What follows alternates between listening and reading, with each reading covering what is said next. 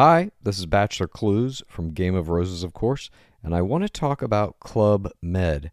Everybody knows Club Med has been the pioneer of the all inclusive resort since 1950, with almost 70 resorts worldwide, ranging from beachside destinations in the Caribbean and Mexico to exotic locations like the Maldives and Morocco, or even the mountain destinations like Japan and the European Alps.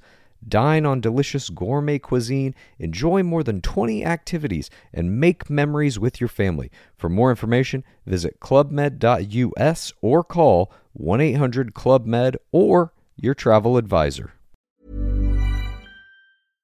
Bonjour à tous et bienvenue dans le Rendez-vous Jeu, l'émission bimensuelle où on vous résume toute l'actu du jeu vidéo et de l'industrie du gaming. C'est parti!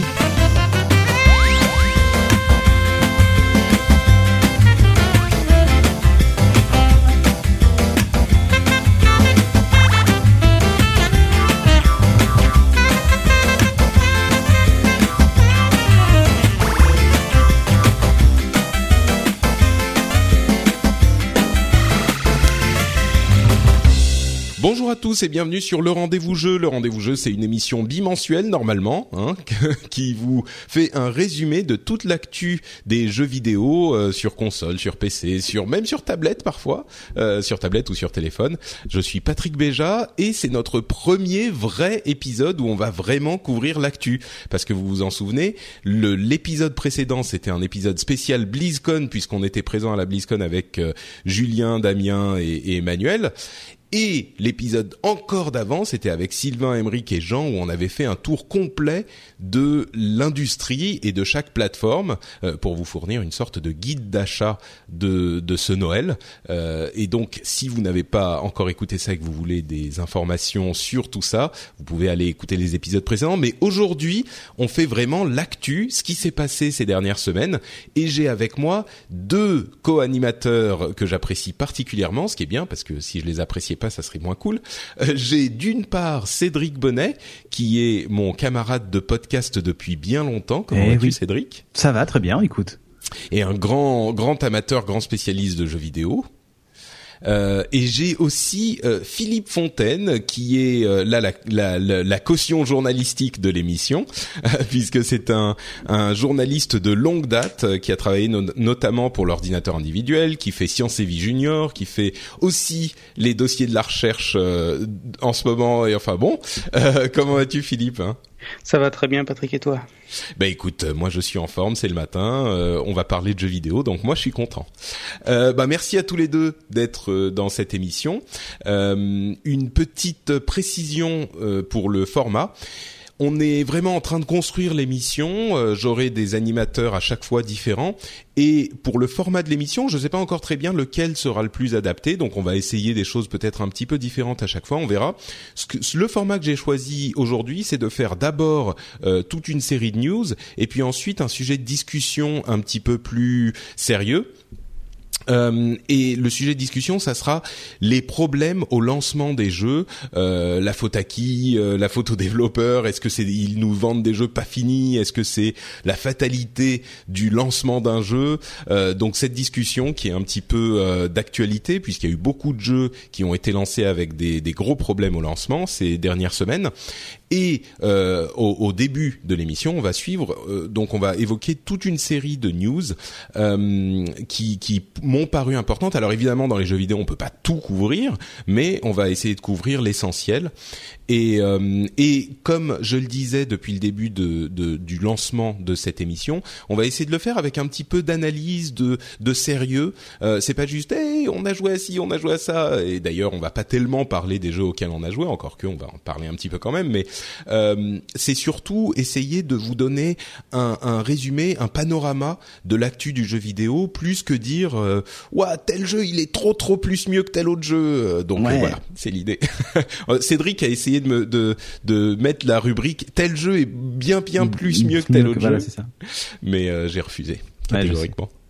Euh, bon, euh, ça va, Cédric en forme, Philippe en forme? Bah oui, bien. complètement. On va pas te laisser parler tout seul longtemps, je te rassure. Très bien, très bien. je compte sur vous. Donc euh, oui, Philippe, qui est, c'est ton premier podcast, je crois. Donc euh, tu n'hésites pas à interrompre, à rentrer dans le tas. Euh, Faut y aller là. Hein. Ouais, c'est ça. C'est genre Patrick, tu racontes n'importe quoi, laisse-moi parler. Tu dis ça. J'y manquerai pas. Très bien. Donc, euh, on va commencer avec une première constatation qui est même pas vraiment une news. Ça commence bien, vous me direz. Euh, c'est la période de Noël et il y a plein de sorties. Alors, on peut même pas toutes les évoquer, mais euh, Call of Duty Modern Warfare, Assassin's Creed Unity, Dragon Age Inquisition, World of Warcraft, Warlords of Draenor, Smash Bros, et puis des extensions qui arrivent avec celle de Destiny, etc., etc. Il y a The, aussi, il y a The Crew, t'as raison. Enfin, il y en a des tonnes et des tonnes. Euh, je pense que en temps normal, peut-être qu'on essayera de s'apesantir un petit peu plus sur chaque jeu. Euh, là, je crois que c'est même pas la peine parce qu'on passerait euh, trois heures. Euh, peut-être le, rapidement le jeu que vous attendez le plus dans cette période ou que vous appréciez le plus, auquel vous avez déjà joué. Oh bah moi, Dragon Age, Dragon Age Inquisition, c'est celui que j'attends moi. Ouais. Je suis fan inconditionnel de la série, y compris de Mass Effect aussi. Et, je l'ai fini le 2 euh, deux fois. Tu vois, faut, faut, Dragon Age, hein. Oui, Dragon Age 2, oui. On parle bien de celui-ci. Ah oui. Euh, et même, même si euh, il avait d'énormes défauts, et même presque, j'allais dire presque que des défauts, euh, l'histoire faisait vraiment avancer l'univers global. Et euh, je trouvais le cara design aussi assez sympa. Et si tu veux, je me suis laissé porter par les personnages, la façon dont les personnages interagissaient entre eux et tout ça. Mm. Et, et j'ai dit bon, mais tant pis, je vais, je vais essayer d'oublier que le jeu est vraiment que mauvais. Le jeu est pourri. et je vais m'attacher à l'histoire et euh, et du et du coup bah, j'ai quand même apprécié le jeu, même si des fois j'avais envie de jeter ma manette. Mais j'attends j'attends la suite avec impatience, vraiment. D'accord. Très bien. Et tu me disais que vous vous risquiez d'acheter deux eh ben, consoles. il y a des chances ouais, qu'on achète deux consoles en plus. Pour deux, D'ailleurs, ça peut nous amener une question sur le, le multijoueur euh, coopératif, enfin le multijoueur sur une même euh, sur une même machine qui disparaît un petit peu. En même temps, ça comme il y a, y a certains jeux qui s'y attachent. Euh, Modern Warfare, euh, Advanced Warfare, visiblement un mode coopératif. Mm. non mais là, t'imagines, c'est deux consoles, deux abonnements live, si deux télé, live, deux, bon, deux télé, c'est bon. Ah oui, d'accord. Euh, on doit pouvoir se débrouiller. Non, mais tu peux brancher sur un écran de PC, ça passe, tu vois. C'est vrai. Mais c'est surtout deux abonnements live, deux jeux à 60 et quelques euros, plus les deux consoles. Ah oui, mais t'imagines Dragon Age à jouer à deux sur la même euh, machine. Ouais, non, non, c'est pas possible. Sur ce jeu, c'est sûr que ça serait pas possible. Il y en a d'autres, des, des FPS, ce genre de choses. Et ça commence mais il y a Smash Bros qui. Euh, ouais, mais c'est pas du tout mon truc c'est sûr. Euh, Philippe, toi, il y a un jeu que t'attends ou auquel tu, tu, tu es déjà en train de jouer bah, bon, Dragon Age, je, me moi je l'attends aussi, mais euh, d'accord. J'ai cru que t'allais dire World of Warcraft. C'est que euh, moi j'ai été tellement déçu par le 2 que je n'ai pas eu le courage d'outrepasser les défauts pour essayer de voir ce qu'il y avait après. Je te rassure, t'es pas le seul. Hein. Ah non, mais il y a beaucoup tellement aimé le premier que ça a été une grosse, grosse euh, désillusion au deuxième. Donc effectivement, j'attends le troisième en espérant qu'ils vont redresser la barre parce qu'il y a un tel potentiel dans ce jeu, ah une telle richesse. Enfin, moi qui suis un gros joueur de jeux de rôle, y compris papier depuis euh, des temps. Est-ce que tu as joué au jeu, au jeu de rôle papier Dragon Age? Non. Ah, moi, j'y ai joué. Et c'est juste incroyable. Ça reprend vraiment tout cet univers qui est ultra riche. Pour moi, c'est un, c'est, enfin, ça mériterait bah, mille fois mieux que le second. c'est ce qui m'avait plu, c'est qu'on retrouvait ah dans ce jeu la richesse que qu'on avait dans les dans, dans, dans, les jeux de rôle papier et puis dans les jeux PC euh, style Baldur's Gate ou euh, Icewind Dale à l'époque. Quoi. Mais c'était leur promesse au début avec euh, Dragon Age le premier Origins, qui était justement un retour au jeu de rôle classique, et c'est pour ça que le 2 avait été si décevant. Mais bon, je pense que le Inquisition, Inquisition, qui en plus a des des, des excellentes reviews. Euh, des excellents avis euh, semblent être sans tenir les promesses ratées du 2 et même du premier. Mm. Donc euh, bon, c'est c'est visiblement le jeu que vous attendez le plus, c'est très bien. que j'attends et puis enfin et Warlords évidemment. World of, ouais, l'extension de, WoW. Voilà, auquel j'ai commencé bah. à jouer. Voilà. Ouais, peut-être qu'on en parlera un petit peu plus tard. ça, c'est aussi mon le jeu qui m'a occupé ces dernières semaines, ces deux dernières semaines. Donc, il y en a un autre aussi qui m'a occupé. Je vous en parlerai peut-être un peu D'accord. Ok. Bon, l'autre l'autre chose à retenir, c'est que il y a les soldes qui arrivent bientôt. Non seulement les soldes de Noël, mais aussi les soldes de Black Friday. Je pense qu'on en aura euh, sur Steam, mais pas seulement sur Steam, hein, sur toutes les plateformes euh, euh, PlayStation Network, Xbox Live, etc. dans dans bah, la fin de la semaine normalement Black Friday. Hmm. Donc c'est Black Friday jusqu'à Cyber Monday. Donc c'est bah, cette semaine, la semaine du du 24. La semaine des banques. On enregistre le 25, donc voilà, c'est ça. Euh, les maintenant les vraies informations et euh, bah on allait dire qu'on allait parler de de WoW. Euh, la, la, la, news que j'ai retenue en premier, qui est sans doute bon, c'est aussi parce que c'est mon ancien employeur peut-être. Non, non, pas du tout. C'est juste parce que c'est vraiment une news surprenante. Euh, World of Warcraft nous avec les 10 millions d'abonnés. Euh, à la suite de la sortie de Warlords of Draenor, qui est sa dernière extension, euh, qui a été d'ailleurs un petit peu chaotique, on y reviendra euh, ensuite, mais l'explication a l'air de d'être cohérente. 10 millions d'abonnés, on est passé de 7,4 je crois, les derniers chiffres qu'ils avaient donnés, euh, à, à 10 millions. C'était vraiment inattendu. Euh, et puis ah c'est à ce point, parce que enfin à chaque ah. fois qu'une extension sort, en général. Oui, mais un retour de joueurs. Euh, un retour certainement, mais la différence entre euh, le, le, pic bas et le pic haut euh, récemment, si tu suis les courbes, je pense que personne ne s'attendait à ce qu'il remonte aussi haut. Il y avait 7,4 millions les derniers chiffres, ils étaient descendus à 6,8 je crois ou 9 et on s'attendait tous à ce que ça remonte à 8 millions, 8 millions et demi, euh, quelque chose comme ça, mais 10 millions, c'était vraiment étonnant, quoi. Euh, c'est vraiment le, le, le, le, MMO indéboulonnable.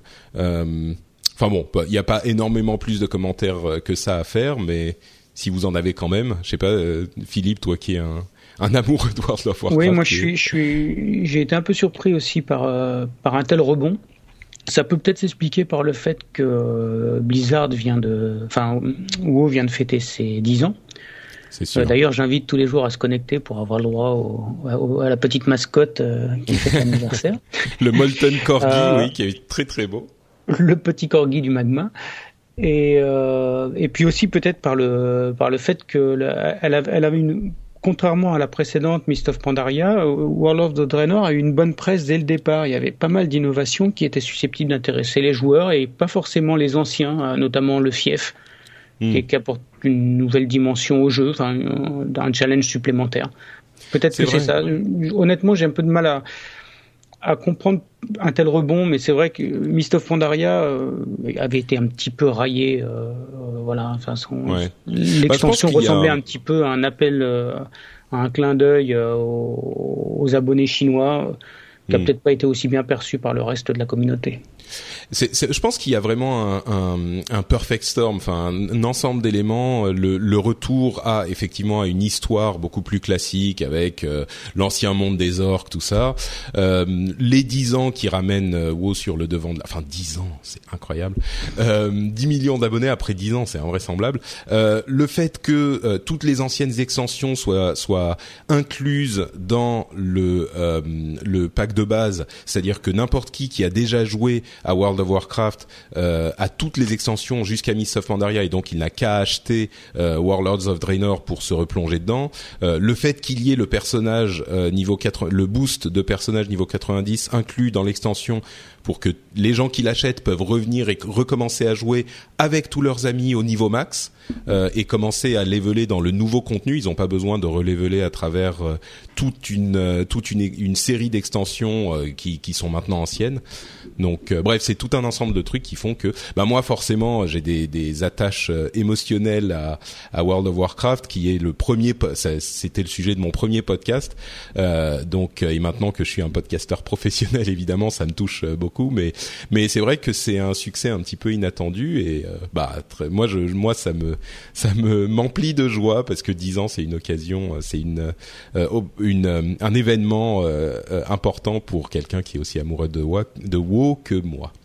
Call of Duty alors, un truc intéressant pour Call of Duty, c'est que généralement, on avait les chiffres de vente qui étaient annoncés, bah, comme pour Warcraft, qui a annoncé ses 10 millions d'abonnés.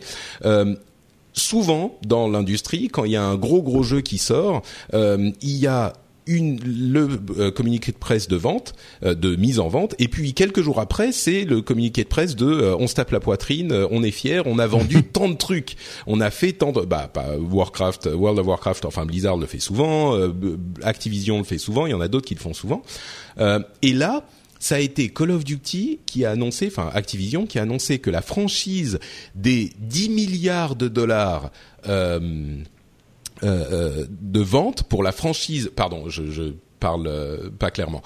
La franchise Call of Duty a atteint 10 milliards de dollars de vente euh, avec ce Call of Duty Advanced Warfare. Alors Évidemment, c'est un chiffre énorme. Hein, sur euh, ça, la, la, franchise existe depuis longtemps, mais euh, il n'empêche, 10 milliards de dollars de vente, c'est important pour toute la franchise, mais donc ça inclut absolument tous les jeux Call of Duty, peut-être même d'autres choses que les jeux, mm-hmm. et surtout les chiffres de Advanced Warfare n'ont pas été donnés ce qui est euh, pas pas une grosse préoccupation, surtout que Advanced Warfare visiblement amène un bon renouveau à la à la série des Call of Duty qui commençait à, manquer un petit peu de, de peps ces dernières années. Mais il n'empêche que ça veut sans doute dire que s'il y avait des très bons chiffres à annoncer pour les ventes de euh, Advanced Warfare, s'ils avaient battu des records ou ce genre de choses, ils les annonceraient. Donc là, euh, ça veut dire qu'il faut qu'ils ne les ont a priori pas battus ces records. Euh, même si le jeu est mieux. Je ne sais pas si vous l'avez essayé ou si vous avez un avis sur les 10 milliards de dollars de vente. Oh, écoute, euh, j'ai pas grand chose à dire. Je suis pas fan de la franchise déjà. Euh, qu'ils aient atteint 10 milliards, ça ne m'étonne pas, euh, vu l'engouement qu'il y a autour de autour de ces jeux. après, c'est effectivement, comme tu dis, c'est peut-être curieux qu'ils aient pas annoncé les chiffres de vente du dernier. Après, ça veut pas dire qu'ils sont mauvais, hein, mais peut-être ah qu'ils attendent qu'ils soient meilleurs en fait. non, mais c'est peut-être simplement dans le but de rassurer les investisseurs aussi. Ouais, ouais. Peut-être que ça correspond à une période fiscale aussi. Parce que c'est une période fiscale euh, forte pour Activision Blizzard. Et, euh, donc d'un côté, il y a Blizzard qui fait les qui fête les 10 millions de enfin les 10 ans, les 10 millions d'abonnés, plus derrière les 10 milliards, il y a que des 10 en fait. Ouais, ça. On en a encore 10 des milliards, 10, 10 millions. Euh, ouais, disons que à mon avis, le meilleur moyen pour rassurer les abonnés, les, les abonnés, ça c'est mes abonnés. Non, les les, euh, les actionnaires, les actionnaires, ça serait de dire euh, Call of Duty s'est vendu à 4 millions d'unités, tu vois. Mais bon, bref. Euh, ils, attendent, ils attendent peut-être d'avoir atteint les 4 millions. C'est possible. ah, 4 millions, c'est beaucoup. Je sais pas s'ils le feront. Mais... Euh, 10 millions, c'est le nombre de consoles Xbox vendues aux US. Euh, alors, on, on, parlait dans il y a deux épisodes du fait que la Xbox One était un petit peu pas tellement en forme machin. Aujourd'hui, euh, surtout aux États-Unis avec la, la réduction à 350 dollars mm. avec un ou deux jeux. En France, on l'a pas eu cette réduction. Je suis très frustré. Moi, je me serais, ah bah je me serais précipité ça pour aidé euh, à choisir. Ouais. Malheureusement, on l'a pas eu visiblement, et je pense pas qu'ils la qu'ils la mettent euh, qu'ils la qu'ils la mettent en place maintenant. Mais il n'empêche, euh, aux États-Unis, euh, les ils ont annoncé que la Xbox faisait mieux et qu'ils ont 10 millions de consoles vendues, euh, c'est monde hein, si je ne m'abuse. Euh, mais alors là encore, il y a une chose à laquelle il faut faire attention, c'est du sell-in, c'est-à-dire que c'est de l'inventaire chez les euh, distributeurs. Les, distributeurs, voilà. Contrairement au sell-through qui est la vente euh, aux, consommateurs, aux clients. et les chiffres qu'avait annoncé euh, Sony, les derniers chiffres qu'ils avaient annoncés, qui étaient de 13,5 millions de consoles vendues, je crois, pour la PlayStation 4, c'était du sell-through. Donc vraiment, ils étaient dans les dans, les, mains des consommateurs. Voilà, c'est ça. Donc bon, ça veut pas dire que 10 millions c'est rien, hein, mais euh... ouais. C'est c'est bon. C'est une belle remontée pour la Xbox One et puis c'est clair que les consoles qui sont dans les dans les chez les, les distributeurs euh, vont être euh, oui, la période de Noël. Euh, voilà, elles vont trouver acheteurs, mais c'est une distinction qui est importante. Quand on vous annonce des chiffres de vente, euh, je pense qu'il est toujours important de se dire ah, attends une seconde, sell-in ou sell-through voilà. Mhm. J'imagine que dans ton dans ton métier, euh, c'est le genre de détail auquel on s'attache, euh, Philippe. c'est le genre de, de, petites choses que tu regardes dans les communiqués de presse triomphants des des, distribu des, des constructeurs et des développeurs. Oui, ouais, bien sûr. Mais au-delà de ça, euh, moi, ce qui ce qui ce qui m'amuse, c'est plus de regarder les commentaires des, vrai. des joueurs ou des possesseurs, parce que tu sais, il y a de la même manière qu'il y, a une communauté entre Apple pour les, smartphones et le reste du monde, là, il y a toujours un combat entre la Xbox et la PlayStation. Or, les deux consoles ne se sont jamais autant ressemblées qu'aujourd'hui, quoi. c'est assez drôle. Ils ont les mêmes jeux à part quelques exclus. Ouais. Donc, euh, c'est bon, c'est on pourrait penser qu'elles seraient d'ailleurs au même chiffre, au même chiffre de vente. Après, il y a une affinité, je pense historique. En, envers la PlayStation parce qu'elle est plus ancienne déjà.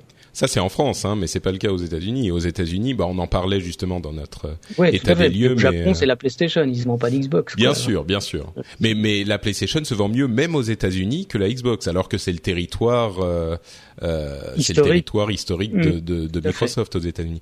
Euh, ceci dit, aujourd'hui, je pense que le, le, le critère, enfin le choix est beaucoup plus proche. C'est beaucoup plus difficile de faire un choix entre les deux, même qu'il y a quelques semaines quand on a enregistré le, le notre état des lieux. Donc, euh, puisque la, la, enfin, c'était clair, ça allait se rapprocher de toute façon, mais Microsoft réussit son pari. Donc, euh, euh, est en train de réussir. C'est pas encore fait. Et il y a des gens qui m'ont qui m'ont houspillé sur Twitter en me disant oh, pourquoi tu te conseilles une PlayStation 4 qui était notre conclusion finalement. On se disait bon bah s'il y a à choisir euh, euh, tout étant égal, autant prendre une PlayStation 4 parce que c'est celle qui a le plus de. Bref, je vais pas refaire l'épisode, mais on m'a bien houspillé sur Twitter. Bah je suis désolé, il faut bien faire un choix à un moment. S'il faut en conseiller qu'une seule, nous c'est celle-là qu'on conseille. Maintenant, ça veut pas dire que la Xbox One n'est pas une bonne console, au contraire. Et je suis sûr que si on avait dit ouais c'est plutôt la Xbox One que on voudrait conseiller, les gens nous seraient nous seraient tombés dessus en nous disant mais ben, la PlayStation 4 il faut même pas rentrer dans le débat. C'est vrai. Non, mais bon. Non, moi je, je, je continue à dire que a priori, si on ne doit en choisir qu'une seule, je dirais plutôt PlayStation 4 pour toute une série de raisons, mais bon, euh, il n'empêche que le, le, choix Xbox One se défend tout à fait.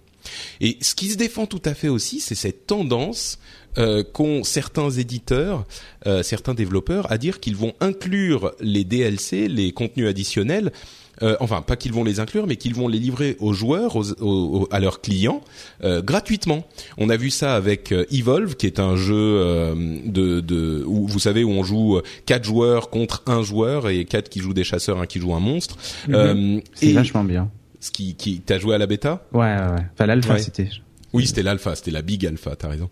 Et, et, The Witcher aussi, The Witcher 3, qui est un jeu, là encore, pour ceux qui aiment les jeux de rôle, euh, qui, qui les gens, que les gens attendent avec impatience. Tous les deux vont sortir en 2015, euh, mais tous les deux ont annoncé que leur contenu additionnel serait disponible gratuitement à contre-courant de l'industrie euh, qui aujourd'hui, bah, les contenus additionnels sont payants euh, un petit peu partout. Alors euh, tous les deux, c'est des studios qui sont un petit peu, euh, qui sont pas des énormes énormes studios.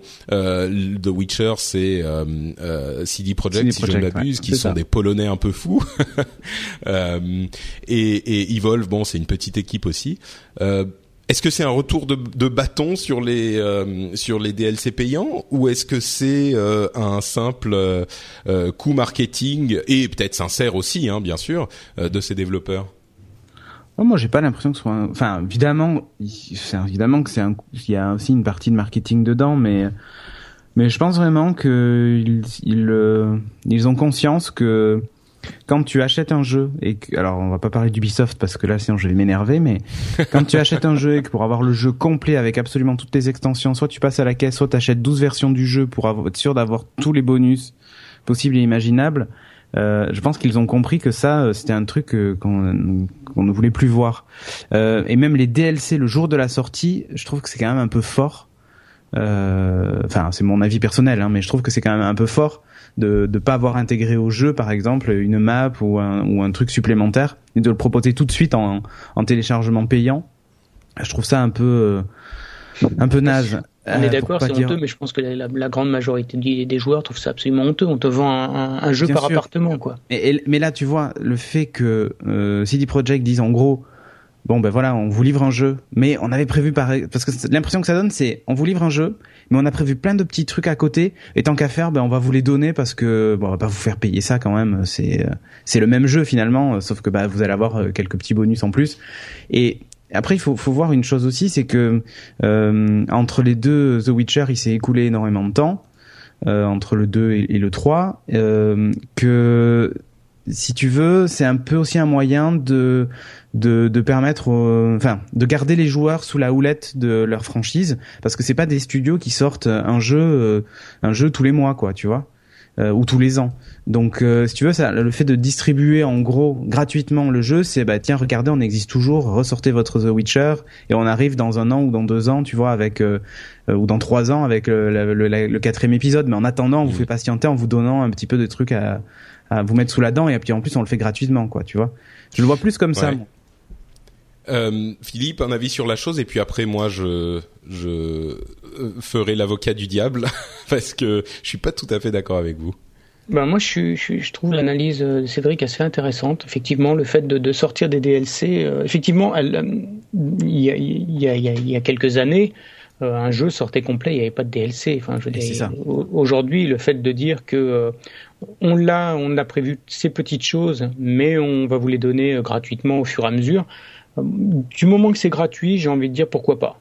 Franchement, j'ai envie de dire pourquoi pas. Moi, ce qui me navre, euh, ce sont les, les DLC où on voit clairement qu'elles ont été faites en même temps que le jeu lui-même. Ah oui, ça s'intègre à l'histoire et tout. Au compte goutte, euh, ce, qui, ce qui démontre en fait de façon euh, flagrante que le, on achète un jeu qui n'est qui est, qui n'est pas fini, enfin qui est fini, mais qu'on ne nous offre pas fini. On va nous offrir la version finale petit à petit. Et donc, au final, le jeu, il ne coûte pas 60 euros, mais il coûte 100, 120 euros, quoi.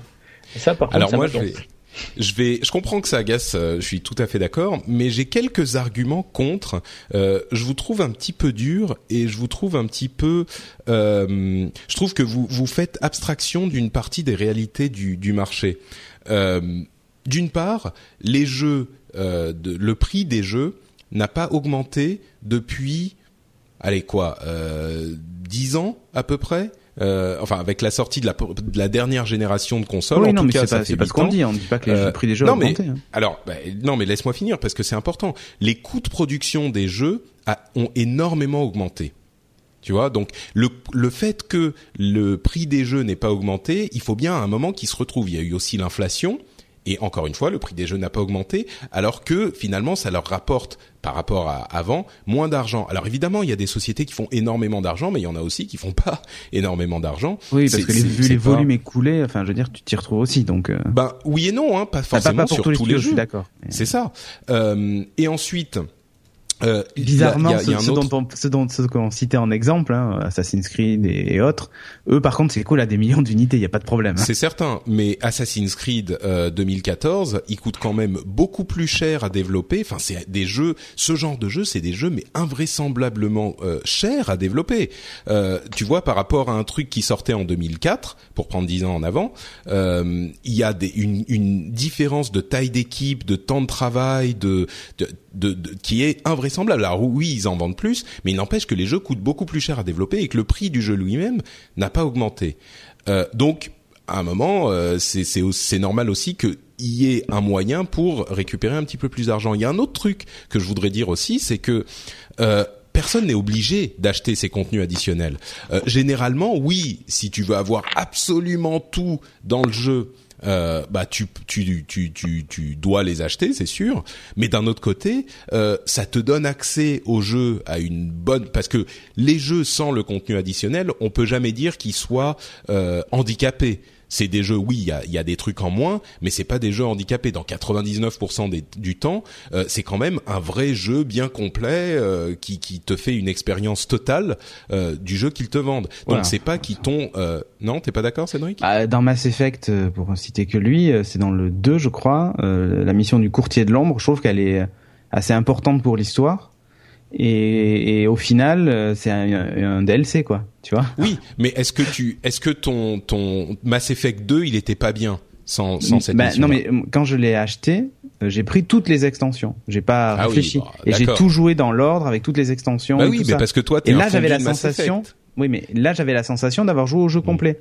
Ouais. Je pense que si j'avais pas fait euh, bah, le courtier de l'ombre entre autres, mais qui est pour moi une des plus importantes, euh, bah, j'aurais l'impression d'être passé à côté de quelque chose, tu vois. Et, et le et c'est ça que je, que je trouve dommage. Et sachant que Bah, si on parle de, de, de, de, Call of Duty par exemple, il y a des cartes en plus, il y a des, des choses comme ça qui sortent euh, généralement deux par euh, par épisode, donc deux par an. En plus pour les gens qui sont des fondus du jeu euh, et qui coûtent bon, ce que c'est 10, 15 euros en plus par pièce, ce qui est, ce qui est un peu cher, hein, je dis pas le contraire, mais ça veut dire que si le jeu complet coûtait euh, non pas 70 mais 100 euros, bah il y a plein de gens qui ne pourraient pas l'acheter, qui ne voudraient pas l'acheter. Alors que là, on a euh, le jeu quand même une énorme partie du jeu à 70 euros, et si on en veut plus, on peut payer plus. Non, ah, je j'ai pas l'impression de vous convaincre avec mes arguments. Enfin non, mais je comprends. C'est difficile de revenir en arrière, en tout cas. C'est-à-dire ah que bah encore que euh, des des des, bah, des studios comme euh, CD Projekt ou tu vois ils disent bah nous on vous file tout gratuitement. Peut-être que si suffisamment de gens se euh, mettent à ne pas acheter les DLC, en fait le, le problème c'est que les gens les achètent. Tu vois, bah, si, si personne les achetait, donc ça veut dire que quelque part euh, les gens pensent qu'ils valent le coup. Parce que si jamais c'est euh, ces DLC et tout le monde ne les achète pas, hein, je veux dire, toi Cédric t'as acheté les DLC de Mass Effect parce que t'adores Mass Effect, mhm. euh, t'as jamais été, enfin je veux dire t'as pas été acheté les DLC d'un autre jeu que t'aimes pas, donc il y a une petite partie des gens qui les achètent, c'est rentable pour les développeurs, mais euh, si si personne les achetait, euh, ils le feraient pas, donc ça veut dire qu'il y a des gens qui sont clients pour ça, non? Oui, et en même temps, mais après c'est Pardon, la solution Vas-y, Philippe. que je fais moi, c'est que j'attends euh, le Black Friday ou autre, et puis euh, j'achète le jeu un petit peu plus tard, mais avec euh, toutes les DLC. Voilà, l'édition Finalement, Game, ça me revient le prix même moins cher que que si je les avais achetés, bah, largement moins cher eh que ben si je les avais achetés au détail. Et eh ben ça aussi c'est un autre. J'attends le Black Friday avec impatience parce que c'est, je trouve que c'est une initiative exceptionnelle. D'ailleurs même étonnante hein, par son ampleur et euh, qui permet d'avoir des jeux de, très grande qualité à moindre coût. Quoi.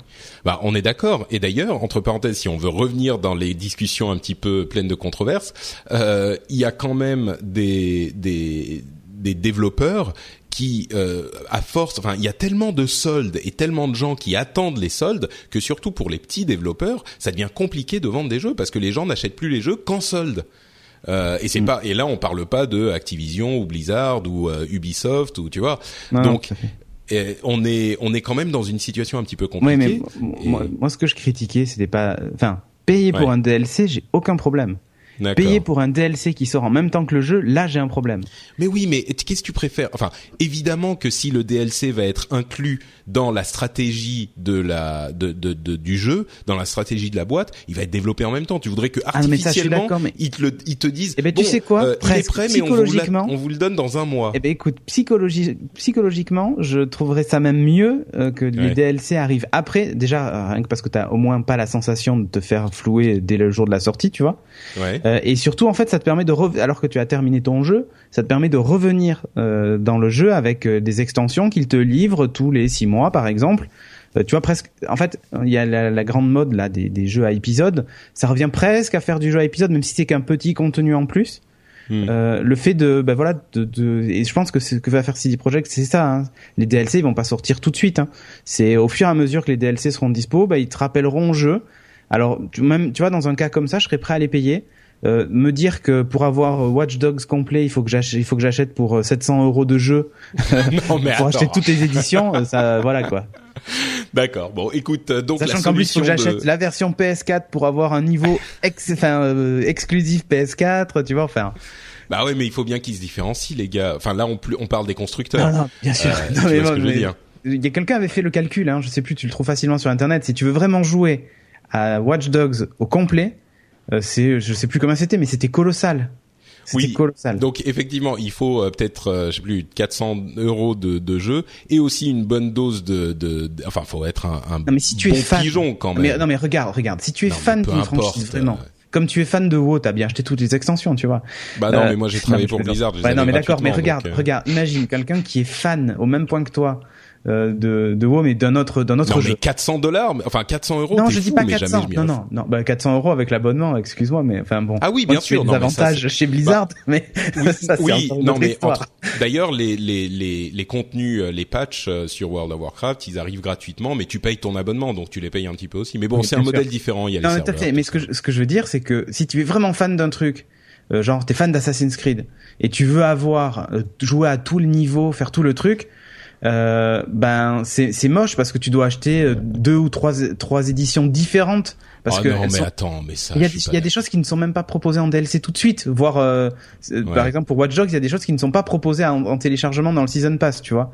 Donc c'est c'est c'est ça que je trouve oui, mais dommage. Enfin, vraiment euh, acheter les différentes éditions pour avoir les différents bonus. Euh... Non mais justement. Enfin, je pense pas que ça. Enfin bon, bref. Ok, ça serait ça serait un. Je trouve que c'est c'est un peu c'est un peu euh, c'est un peu se foutre des fans quoi. C'est ça qui, qui m'embête ouais je comprends ce que tu veux dire. Je comprends je comprends ce que vous voulez dire et je me fais un petit peu l'avocat du diable aussi mais il y a un autre euh, mais ça je suis d'accord. mais peut-être qu'il faudra augmenter le prix des jeux tu vois je je sais pas hein. ouais mais ça euh, à mon avis si t'augmentes le prix des jeux euh, je pense que les les le, ah, les joueurs seront non mais regarde le season plus furieux que le, le season pass vaut 30 euros Mmh. Euh, eh ben, soit tu achètes le jeu avec euh, les 30 euros intégrés dedans et tu te poses plus la question. Euh, t'as vraiment tous les DLC quand ils sont dispo. Ah, mais ça existe. Mais non, mais je suis d'accord. Tu achètes le season pass. Mais je veux dire, mmh. tu, tu achètes ta boîte en incluant le, ce prix-là dans le dans, dans le. Non, mais ça existe les éditions genre euh, collector machin qui incluent. Oui, les Game of the Year, mais ouais. ils sortent pas tout de suite. Non, non, non, non. Il y a des, il y a des pour Destiny, il y avait des versions qui incluaient tous les oui, season, le season pass, pass déjà, voilà.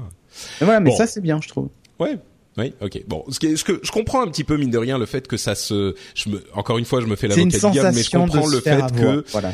ouais, quand il y a un, un contenu additionnel disponible tout de suite, c'est un petit peu maladroit. Je suis d'accord.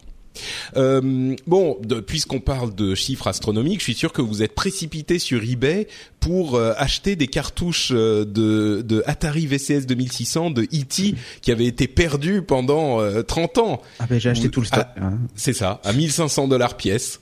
C'est ça. E.T. en plus. Ouais, en plus, non, mais c'est ça qui est le plus, le plus mauvais jeu de l'histoire des jeux vidéo, qui, selon la légende, a, a provoqué la chute d'Atari, qui était au plus haut de sa gloire. Bon, c'est pas tout à fait ça, mais euh, c'est marrant de voir les prix auxquels ça part, ces trucs-là, parce que c'est encore une fois une preuve que le jeu vidéo commence à avoir une histoire, mais pas une histoire au sens de une histoire qu'on raconte à ses amis, une histoire au sens de il peut y avoir un musée, quoi. Euh, une histoire oui, avec un ça. grand H, quoi. Oh, mais ça, moi, j'ai pas de doute. Mais enfin, c'est vrai que euh, quand on a commencé à jouer, enfin, on, c'était vraiment un truc pour les enfants. Maintenant, ça, on a grandi, ça devient vraiment quelque chose de sérieux, tu vois. Et c'est une vraie industrie, donc il n'y a pas de raison, tu vois. Le cinéma, c'est ses musées et ses euh, et ses livres euh, y a pas, et ses expositions. Il n'y a pas de raison que le jeu vidéo les ait pas, quoi. C'est juste que nous, ça nous fait un peu bizarre parce que on est, quand on est né, euh, il, entre guillemets, il n'existait pas pour le grand public, et donc euh, on a vu la naissance de, de cet art, et, euh, et ça fait bizarre de se dire ouais, en fait, euh, c'est pas si vieux que ça, et il y a déjà la possibilité de, de, de, faire des musées où il y a une valeur sentimentale attachée aux objets qui est euh, qui est démente, tu vois, les cartouches de E.T., il y a une vraie histoire, quoi. Ouais. Euh, alors que bah, le cinéma est, est, beaucoup plus vieux que ça et on le trouve plus légitime. Mais en fait, euh, imagine moi mes enfants, euh, qui viennent de naître, les jeux vidéo, ils n'ont pas connu la naissance des jeux vidéo et tout ça, ils naissent avec ça, et pour eux, ils comprendraient pas que ils aient pas la même place dans l'histoire que le cinéma, tu vois. C'est pas faux. Donc, euh, c'est franchement, c'est un milieu... truc de génération. Dans le milieu du journalisme euh, sérieux entre guillemets, puisque toi t'évolues un petit peu dans, dans, dans un milieu, dans ce milieu-là, euh, est-ce que chiant, le je jeu veux dire hein. c'est pas moi qui l'ai dit. Euh, non, mais le, le, journalisme traditionnel, est-ce que le jeu vidéo est considéré comme euh, désormais un, un, un entertainment, euh, enfin un art à part entière comme le cinéma ou la ou, ou est-ce qu'on n'y est pas encore ou la musique ou, ou est-ce que Tocon n'y est pas encore C'est très, c'est très varié. Ça dépend vraiment des médias. Ça dépend des, vraiment Ouais. des médias. On, on se rend compte qu'il y a quand même encore une, je sais pas, une, chez certains en tout cas, une, méconnaissance de ce que représente euh, le jeu vidéo en tant que, que, que, que car on le voit encore trop comme un, comme un divertissement avec tous les travers que ça peut euh, engendrer. Et sachant qu'il y a certains médias qui, qui, qui, qui se qui s'évertuent à, à mettre en avant ces différents travers sans s'attacher euh, beaucoup au, au, côté artistique de la chose, même si on l'a vu avec la sortie d'Assassin's Creed Unity où la presse était quand même unanime sur le le fait qu'on avait une, une œuvre assez considérable. Euh, mais ça reste, euh, c'est vraiment c'est très variable, c'est très variable. Il y a des médias qui vont qui vont en faire, euh, qui vont traiter le jeu vidéo comme on traite le, un film. Mais je veux dire même parmi les ça reste encore journalistes. quelque chose d'un petit peu trivial, on va dire. Mais pour parmi les journalistes, je veux dire sans sans dire de nom, mais au niveau personnel, euh, est-ce que les journalistes traditionnels maintenant connaissent un petit peu le jeu vidéo ou euh, parce que c'est vrai que pendant des années c'était pas le cas, mais ou est-ce qu'ils sont encore un petit peu ah oui bon ça c'est les trucs que je je touche pas, je connais pas, genre cette euh, c'est des trucs qui ne sont pas nobles, tu vois. Non, non, je crois que ça dépend vraiment. Ouais, ça dépend des ça dépend des, ça dépend des journalistes. Je pense que les, les ceux qui sont qu'on ont nos âges et qui sont, enfin, qui ont grandi avec le jeu vidéo, ont une approche beaucoup plus, euh, bien sûr, euh, comment dire, ils abordent le jeu vidéo au même titre qu'un qu'un qu'un art, enfin qu'un autre art, quoi. Enfin moi, mm. c'est mon cas et c'est le cas de, de, gens qui ont grandi avec les jeux vidéo et qui mm. aujourd'hui en parlent. Maintenant, c'est sûr qu'il y a des, des peut-être des journalistes plus âgés ou des gens qui, qui, qui n'ont jamais fréquenté les jeux vidéo euh, au cours de leur jeunesse, qui voient ça d'une façon un petit peu, euh, enfin, qui s'en méfient un peu plus ou qui, ou qui traitent bah, ça avec un peu plus de désinvolture, on va dire. C'est marrant que tu évoques Assassin's Creed parce que euh, justement, euh, il y a un, un un, il y a eu une sortie euh, un petit peu euh, controversée de de Mélenchon ouais, qui a qui a fait une une critique acerbe de de Assassin's Creed, du message d'Assassin's Creed euh, comme étant un jeu de propagande. Euh, ah, normal, ça remet en cause un peu son fond de commerce alors. C'est sûr, mais en fait, moi, ce qui m'a ce qui m'a tout de suite euh, euh, choqué, c'était l'idée ah voilà on, on, on, tape encore sur le jeu vidéo, euh, c'est n'importe quoi, il a même pas joué au truc, est-ce qu'il comprend vraiment ce que c'est machin. Et en fait, euh, la réponse qu'ils ont donnée euh, m'a paru finalement tout à fait légitime parce que ce qu'ils ont dit, c'est bah le jeu vidéo est une forme d'art comme une autre, donc on a le droit d'en critiquer le message comme on le ferait pour une autre forme d'art. Alors ensuite, le fait qu'ils aient raison ou tort, c'est un autre débat. Mais finalement, euh, ils ont dit, ils, ils, légitimisent le jeu vidéo. Euh, je me demande si c'est pas une pirouette pour se sortir un petit peu de leur euh, condamnation un petit peu acerbe, mais il n'empêche, il légitimise finalement le jeu vidéo en tant qu'art, euh, comme n'importe quel art. Donc euh, oui, c'est ça, comme le, le, le, sapin de Noël, Place Vendôme et tout ça, quoi. Oui. On a le droit de pas aimer. Euh, voilà. Tout à fait. Et il y a deux deux autres jeux qui sont euh, sortis, enfin qui sont dont on entend parler ces derniers temps et qui m'ont évoqué quelque chose aussi un petit peu dans cette euh, idée de la transformation du jeu vidéo en art à part entière. Il y a euh, le jeu qui s'appelle Playing That, pardon, That Dragon Cancer, donc ce dragon le cancer, qui est un jeu qui a été fait par, alors sortez les mouchoirs, hein, c'est assez terrible, mm. deux développeurs dont le fils est mort du cancer euh, il y a pas très longtemps et qui ont commencé le développement du jeu avant le euh, que leur enfant ne meure euh, pour essayer de montrer aux gens euh, ce que c'était que de vivre avec un enfant qui avait le cancer euh, et c'est pas uniquement euh, bah, les, les, lits d'hôpital les, euh, les traitements la chimiothérapie etc c'est aussi les moments entre guillemets normaux de la vie avec cet enfant, euh, mm. avec ce, ce garçon. Euh, et c'est plus euh, un petit peu comme des jeux comme euh, Gone Home, euh, c'est plus une, une, expérience narrative. Euh, le jeu n'est pas encore sorti, hein, ils avaient un Kickstarter, mais c'est plus une expérience narrative qu'un vrai jeu au sens traditionnel. Mais ça montre, encore une fois, ça, ça développe ce côté pas forcément lui oh même encore plus encore moins narratif quoi tu vois mais mais oui c'est c'est ça ça développe ce encore moins ludique, c'est encore plus euh, encore plus narratif. Et il y a aussi un jeu qui s'appelle This War of Mine, euh, qui est un jeu qui vous montre euh, ce que c'est que d'être dans une et là qui est beaucoup plus ludique, mais qui vous montre ce que c'est que d'être dans une guerre quand on n'est pas un soldat. Ils prennent un peu le contre-pied. De... Je comptais te parler après. Hein. Ah oui. Ah, je l'ai mis sur ma wishlist Steam. Mm. Ah c'est vrai, d'accord. Bah euh, ah justement, on peut. J'ai joué pas mal parce que euh, le concept ah bah, tu peux nous en parler, vas-y. En fait. ouais. Pardon?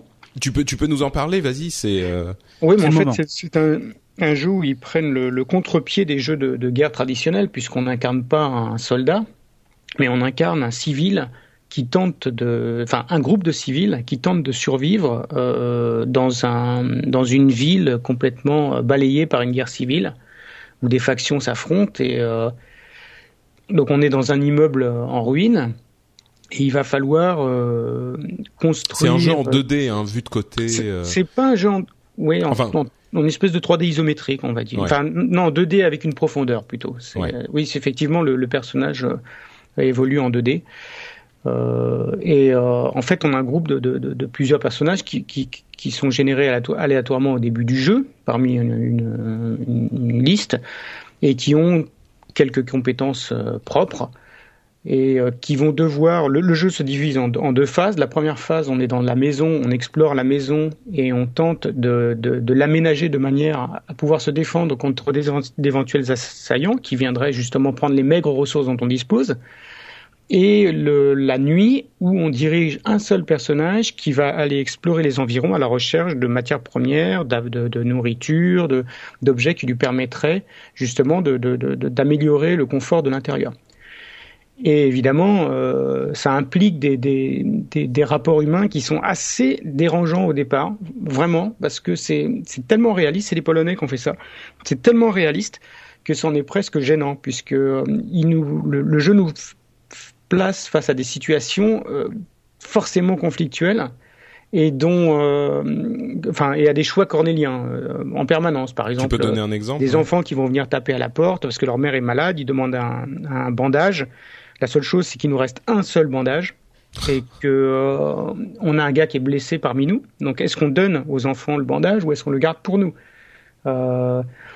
Quelqu'un va nous demander de la nourriture ou quelqu'un va nous demander de venir l'aider mais on se dit que si on l'aide et qu'on est attaqué nous pendant la nuit, on va pas pouvoir se défendre.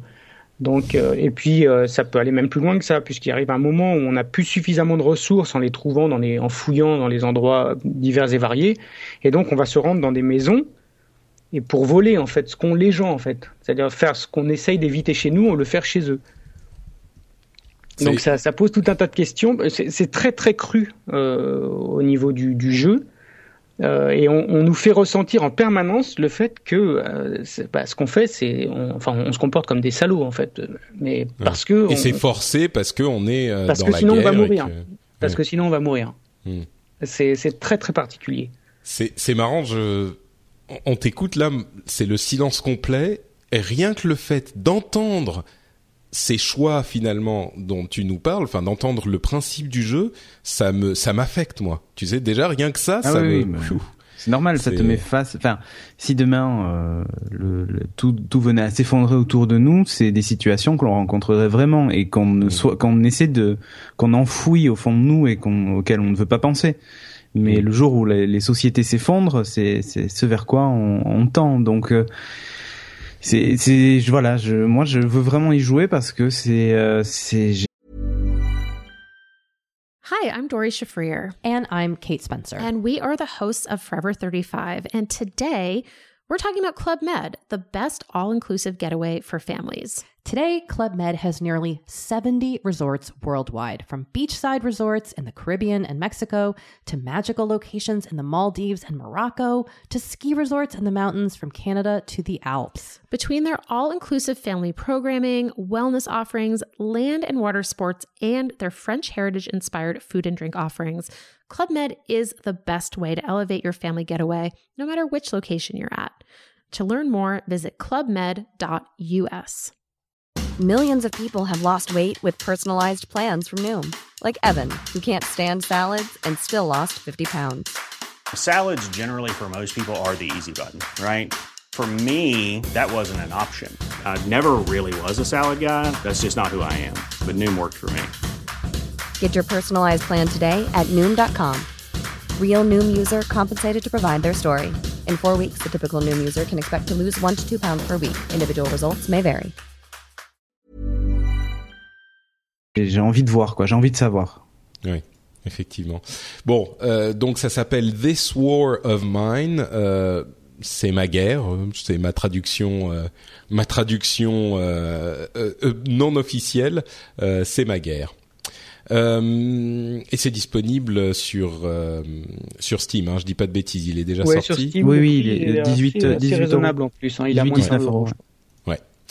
Euh, donc voilà, c'est effectivement très intéressant de discuter de ces choses-là et de cette évolution du jeu vidéo. Et d'ailleurs, il y a des gens qui, enfin, il y a eu une mouvance. Bon, bref, on va pas tellement en parler, mais il y a des gens qui disent non, les jeux vidéo doivent pas changer parce que ils sont bien comme ci comme ça. Et c'est aussi ça le changement du jeu vidéo, c'est l'élargissement de euh, l'éventail des jeux vidéo. Il y a une comparaison qu'on fait souvent au cinéma. Euh, où on dit, enfin, c'est très difficile de tout mettre dans le même sac dans les jeux vidéo ou dans les, la télé ou dans parce que de la même manière que dans le cinéma, il y a des petits films d'auteur euh, euh, français super chiants ou en noir et blanc où les gens passent le temps à crier, à se mettre des baffes parce que la vie c'est vraiment trop dur. Euh, et de l'autre côté, il y a il y a des des, des, films Avengers. Non, Avengers c'est bien encore. Moi, je voulais prendre un autre exemple de, ah, de, de film pourri. De, Fast and Furious. Non, ah non, mais c'est très bien Fast and Furious. Qu'est-ce que tu racontes Non, moi j'aime pas. Mais... non, de. Il y a bien, ils ont, ils ont bien euh, Pacific Rim ou euh, oh non Pacific Rim est bien tu plaisantes bon tu vois les, tous les goûts et les, les, les avis sont dans Attends, la on va être d'accord sur il y avait ce film avec le avec le croiseur là qui était euh... Ah, euh, Battleship. Battleship. Ah, bah voilà, très bien. Oui, qui était, oui. Donc bon, euh, effectivement, il y a plein, et Wolverine, j'ai bien aimé, entre parenthèses. Oh, le premier, non, arrête, arrête. Hein. Et donc il y a tout, tout cet éventail. C'est impossible de dire le cinéma c'est ça. Euh, il y, a, y a du cinéma pour tout le monde, pour plein de gens. Et là, là, le jeu vidéo est en train depuis. Bon, ça fait un moment que le mouvement est en place, mais est en train d'arriver à cette euh, situation.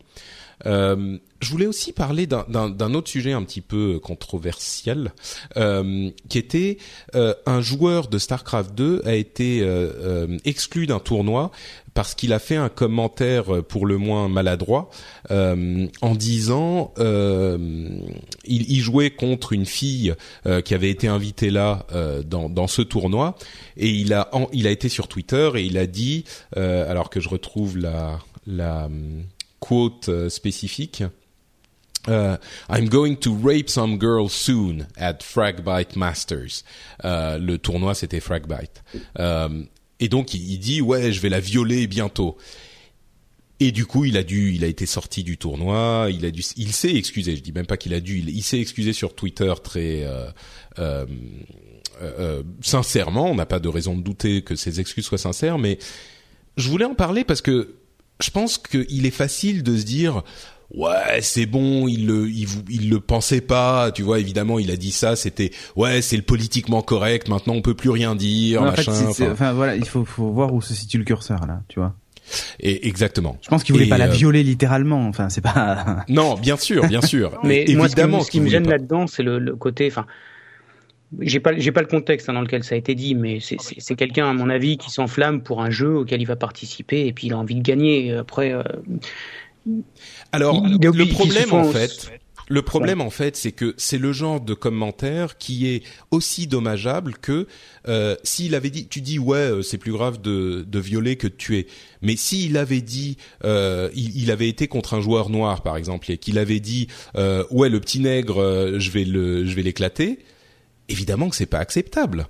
Tu vois, tu peux pas. Il y a des termes que tu peux pas utiliser. Et s'il avait dit le petit nègre, je vais l'éclater, je suis désolé, c'est c'est pareil. On lui aurait dit euh, ou le le euh, si ça avait été un maghrébin, il avait dit euh, ouais le bougnoul, je vais le renvoyer à. à Mais s'il avait dit je vais manger du couscous ce soir, tu vois Bah ça, je vais manger du couscous, ça va. Mais tu vois le bougnoul, je vais le renvoyer à Tunis.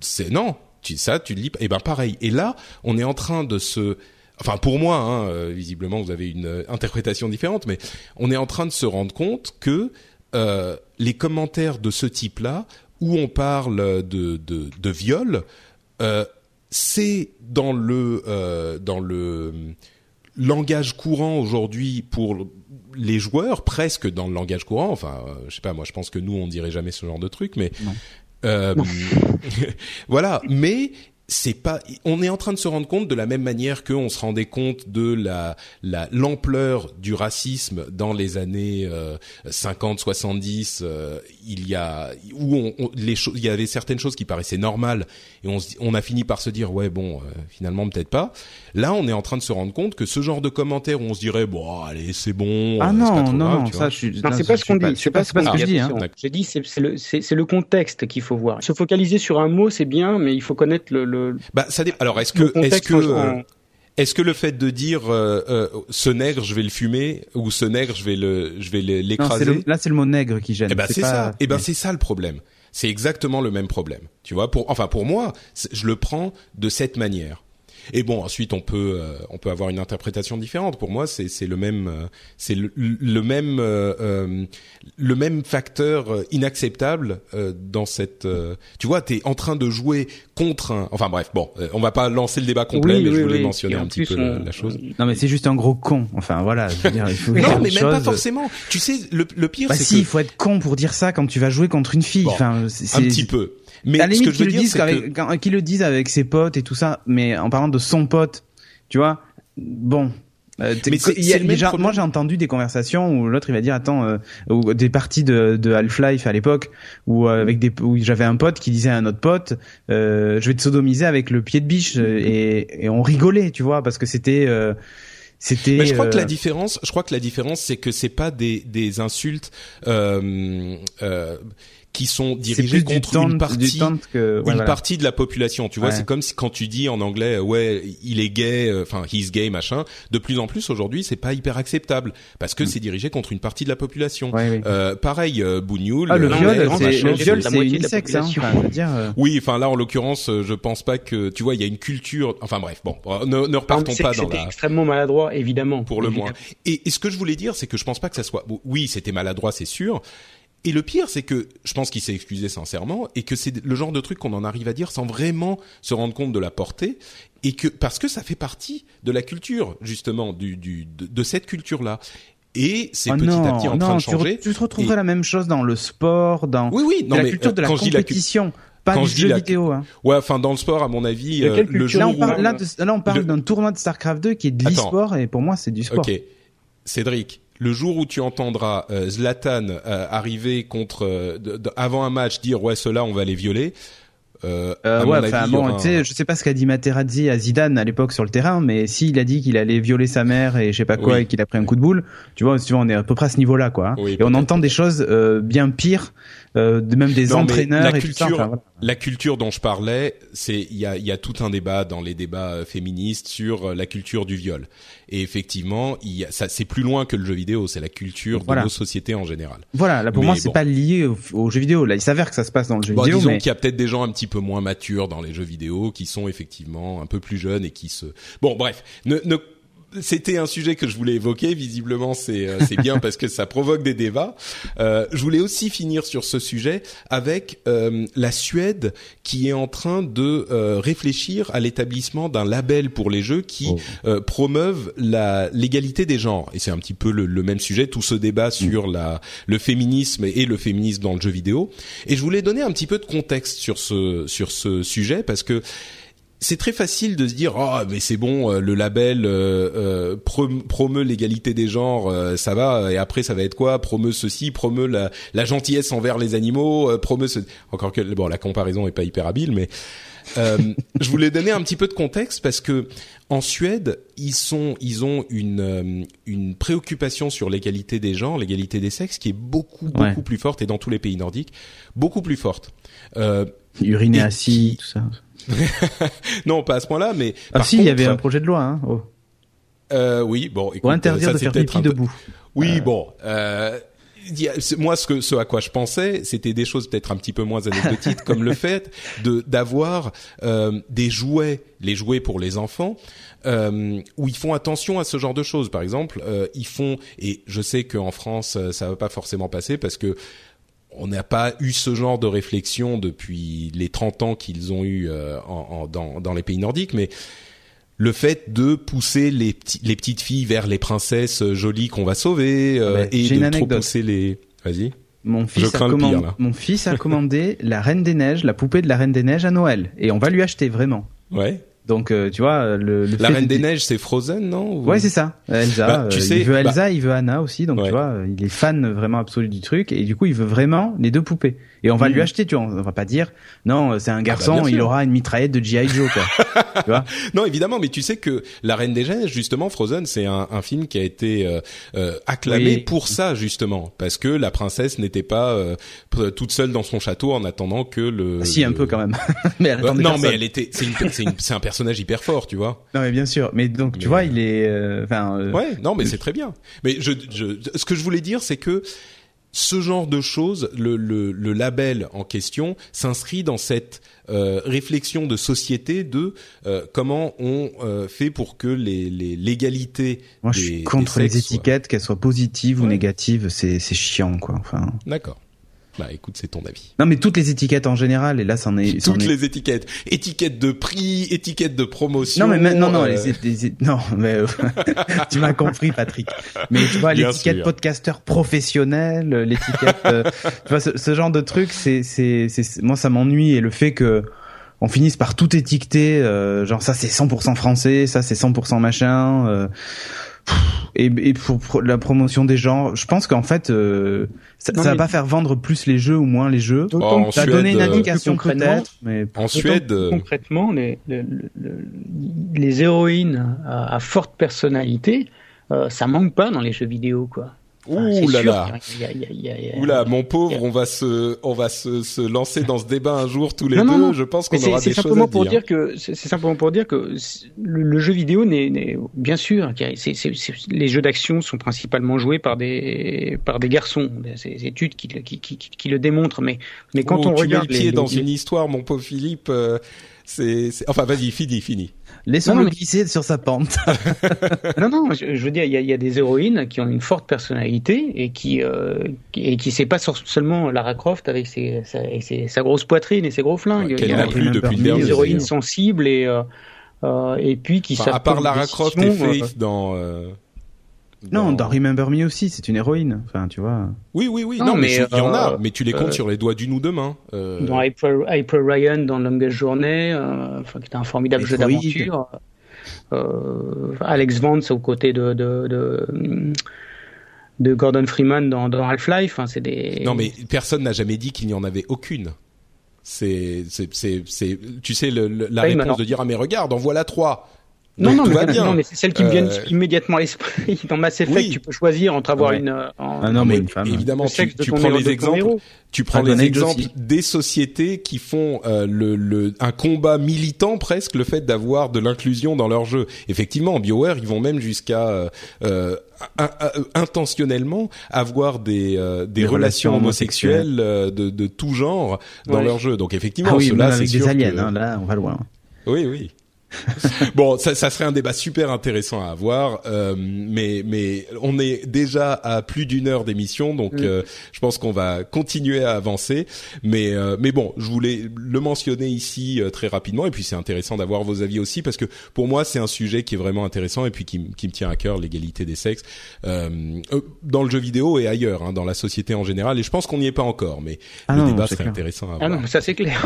Oui, donc voilà, finalement, c'est juste le reflet je suis de. Pas certain que les étiquettes euh, aident beaucoup. Aide, en fait. Ouais. Bon, c'est une approche qui est très scandinave, hein, qui est qui est particulière là-bas. Et là-bas, ils ont de l'argent à dépenser pour mettre des labels, c'est non, mais pour pour vraiment expliquer, il y a dans, sur les jouets, sur les jouets, c'est une préoccupation depuis longtemps, et donc l'idée c'est plus pour les parents, les grands-parents qui connaissent pas trop, qui se disent, moi je voudrais un jeu euh, où c'est pas euh, euh, où, où je peux je peux être sûr que de la même manière que Frozen, tu vois, ça va pas présenter aux petits enfants euh, une fille qui attend d'être euh, euh, secourue et qui peut rien faire, bah Frozen c'est un film où bon bah les, petites filles vont se dire ah ouais moi je peux être comme elle et je peux aller de l'avant et être forte.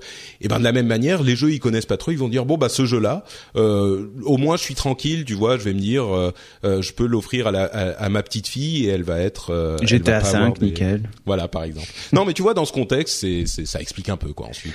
Voilà.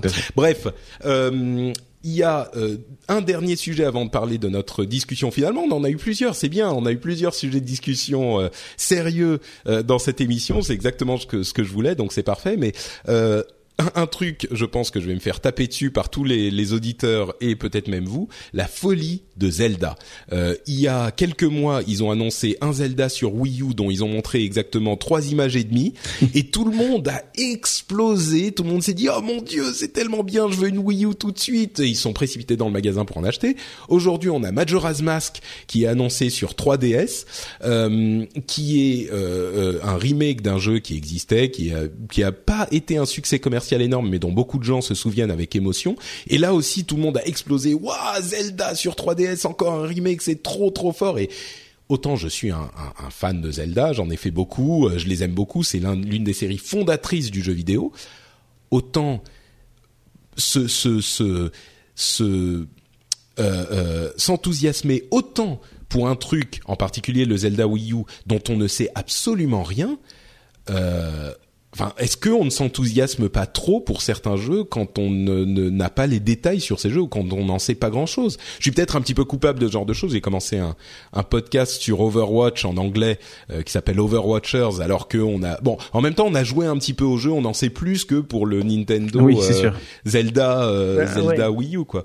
Est-ce qu'on est-ce qu'il n'y a pas un, un, problème avec Nintendo et, et, et Zelda euh, ou, ou est-ce que les Moi, gens ont raison d'être Ça me choque pas plus que ça que quelqu'un qui soit vraiment fan de, de la saga euh, s'enthousiasme parce qu'il sait qu'il va en, bientôt en avoir un, un, un nouvel épisode. Enfin, mais on, je sais pas, moi, ça, déjà, moi, je trouve non ça plutôt.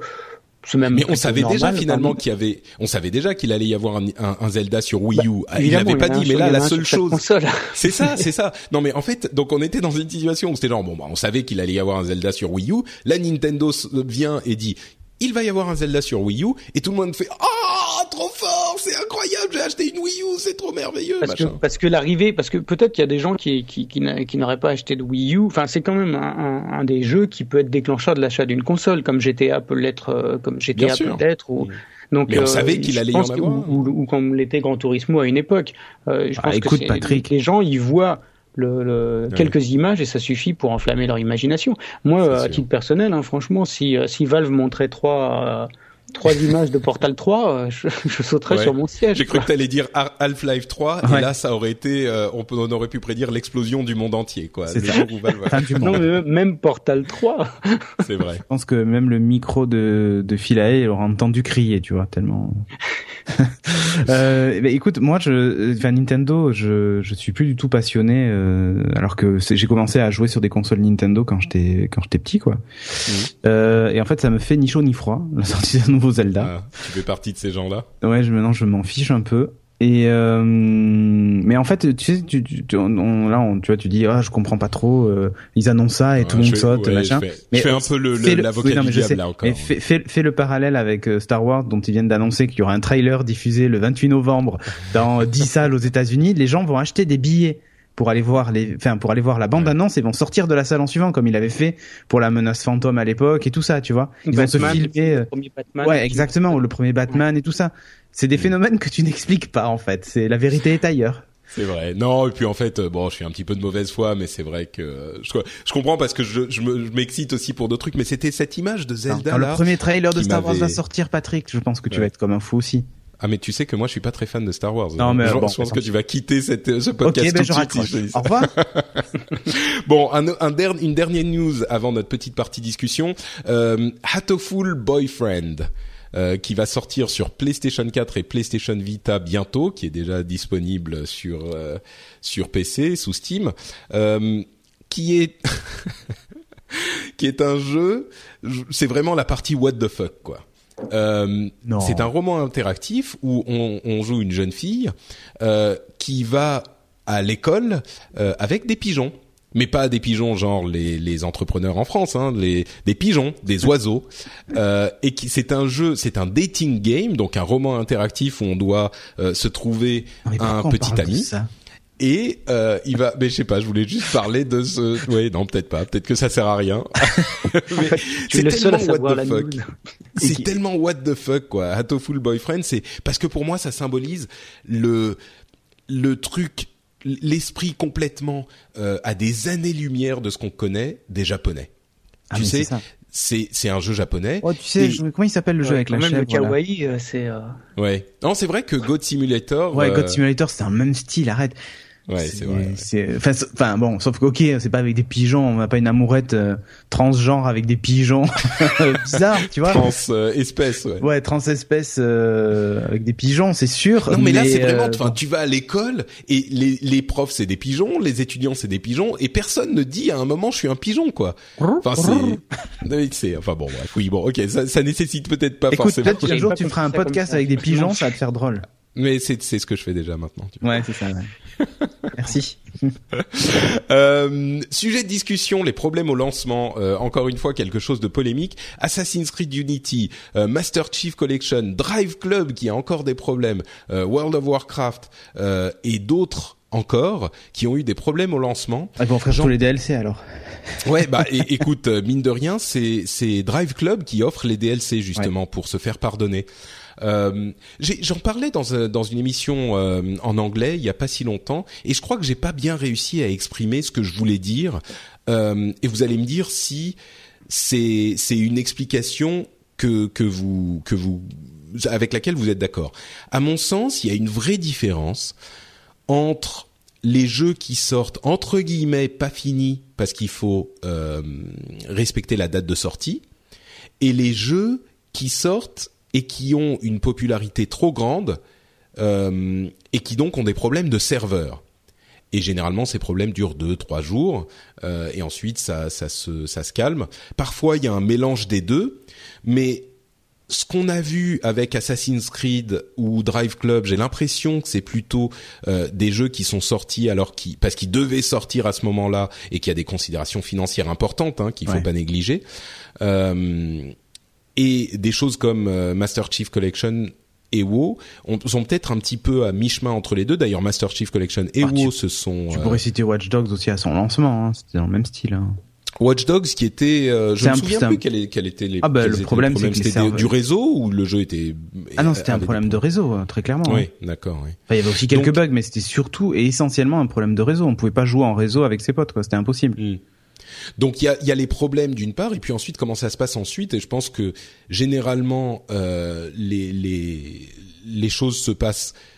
Enfin, comment s'excuser d'un truc comme ça? Drive Club qui offre tous les DLC euh, gratuitement, je pense que c'est une bonne excuse, même si là, vraiment, les problèmes ont duré pendant, je sais pas, trois, quatre semaines. Euh, Blizzard offre cinq jours de jeu aux abonnés pour quoi trois jours de, de problèmes. Et euh, ils ont fait leurs excuses aussi. Je pense que là aussi c'est une bonne euh, une bonne manière de euh, de d'essayer de, corriger la de réparer la relation qu'il y a eu avec les, les, les joueurs. Surtout que dans le cas de WoW avec les 10 millions euh, rappelle-toi bah, de Diablo 3 bah Diablo 3, euh, il y a eu Diablo 3, il y avait deux problèmes. Il y avait d'une part les problèmes de serveurs qui ont duré trois jours vraiment vraiment durs. Mais après, il y avait le problème du gameplay du jeu avec l'hôtel des ventes qui là bah était un autre souci. Oui, non, mais moi je parle euh, plus des, des problèmes de, de, réseau, enfin. Oui, c'est ça, c'est ça. Et euh, et Master Chief Collection, ils sont encore en train de corriger les problèmes, mais ils ont dit euh, bah on, on, fera quelque chose pour pour euh, euh, s'excuser, c'est certain. Enfin, quand tous les problèmes seront corrigés, etc. Donc la question que je pose, c'est est-ce que les développeurs, euh, enfin les sociétés, sont euh, des gros, euh, des gros monstres bourgeois capitalistes qui ne pensent qu'à l'argent et qui nous nous arnaquent nous gentils clients qui payons de l'argent pour leur jeu, ou alors est-ce que euh, c'est simplement des problèmes absolument inévitables parce qu'aujourd'hui les jeux sont tellement complexes que les pauvres développeurs ils peuvent vraiment pas tout savoir euh, et bon euh, ils ont pas le choix et euh, c'est impossible de prévoir tout ça. Et ils sont à plaindre les pauvres développeurs et nous on devrait vraiment être compréhensifs et même leur donner encore plus d'argent pour qu'ils puissent mieux faire les jeux. Ou est-ce que la, la vérité est entre les deux? Je vous pose la question celui qui veut commence à parler ah. C'est une question facile, hein Ouais, euh, c'est une question très simple. Non, écoute, moi je pense que non, le, enfin les studios, bon ok, ils sont là pour faire de l'argent comme toute société, c'est pas ça le problème. Mais je pense qu'ils ont à cœur quand même de de faire les choses plutôt bien. Euh, bah sinon le jeu suivant sera se vendra pas quoi. Enfin tu vois, c'est c'est c'est tout simplement. Euh, Enfin, c'est un calcul mathématique qui est très simple. Mmh. Euh, les problèmes au lancement liés au serveur et tout ça, pour moi, sont des problèmes qui pourraient être évitables.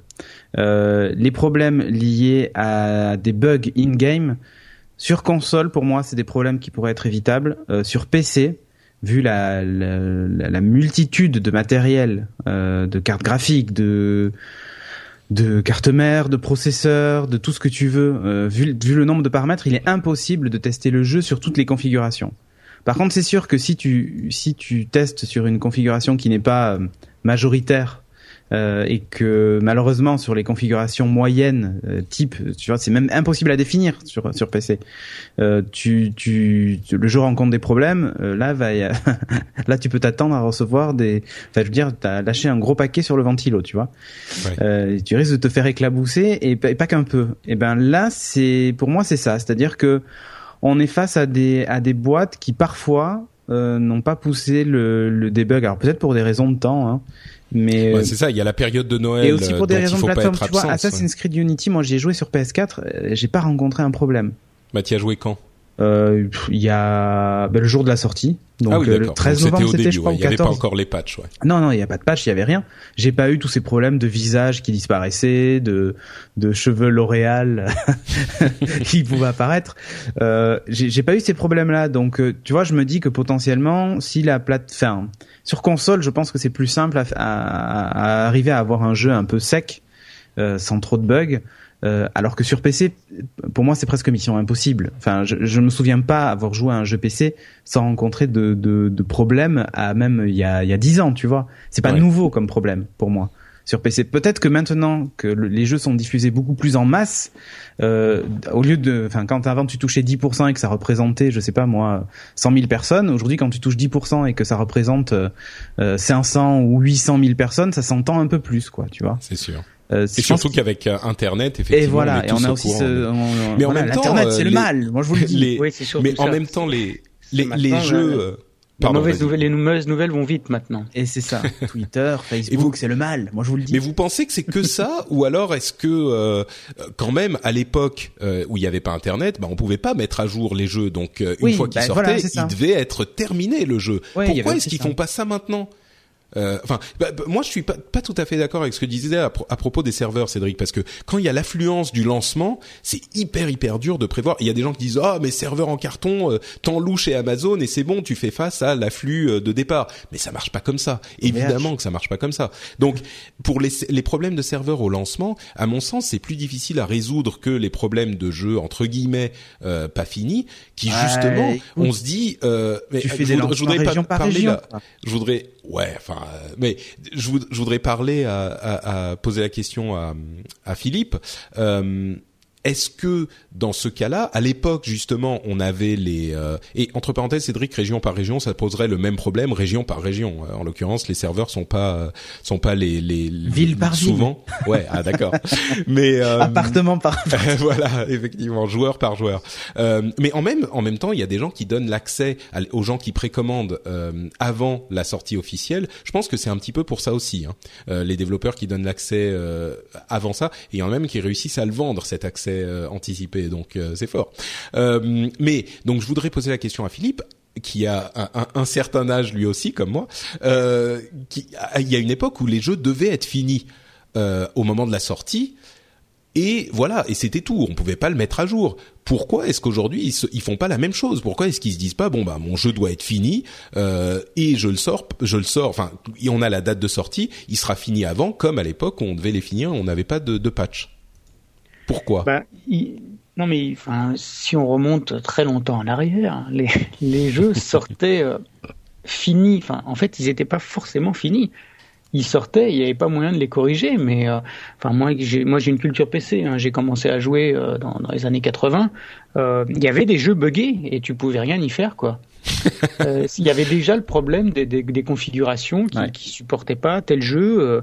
Et à l'époque, t'avais rien pour t'aider. Mais il euh, faut pas croire qu'avant les jeux sortaient euh, parfaits. Hein. Euh, mm. Le nombre de fois où j'ai dû aller modifier l'auto-exec ou le config 6 pour pouvoir résoudre des problèmes d'incompatibilité avec la carte son, choses comme ça, c'était pas prévu.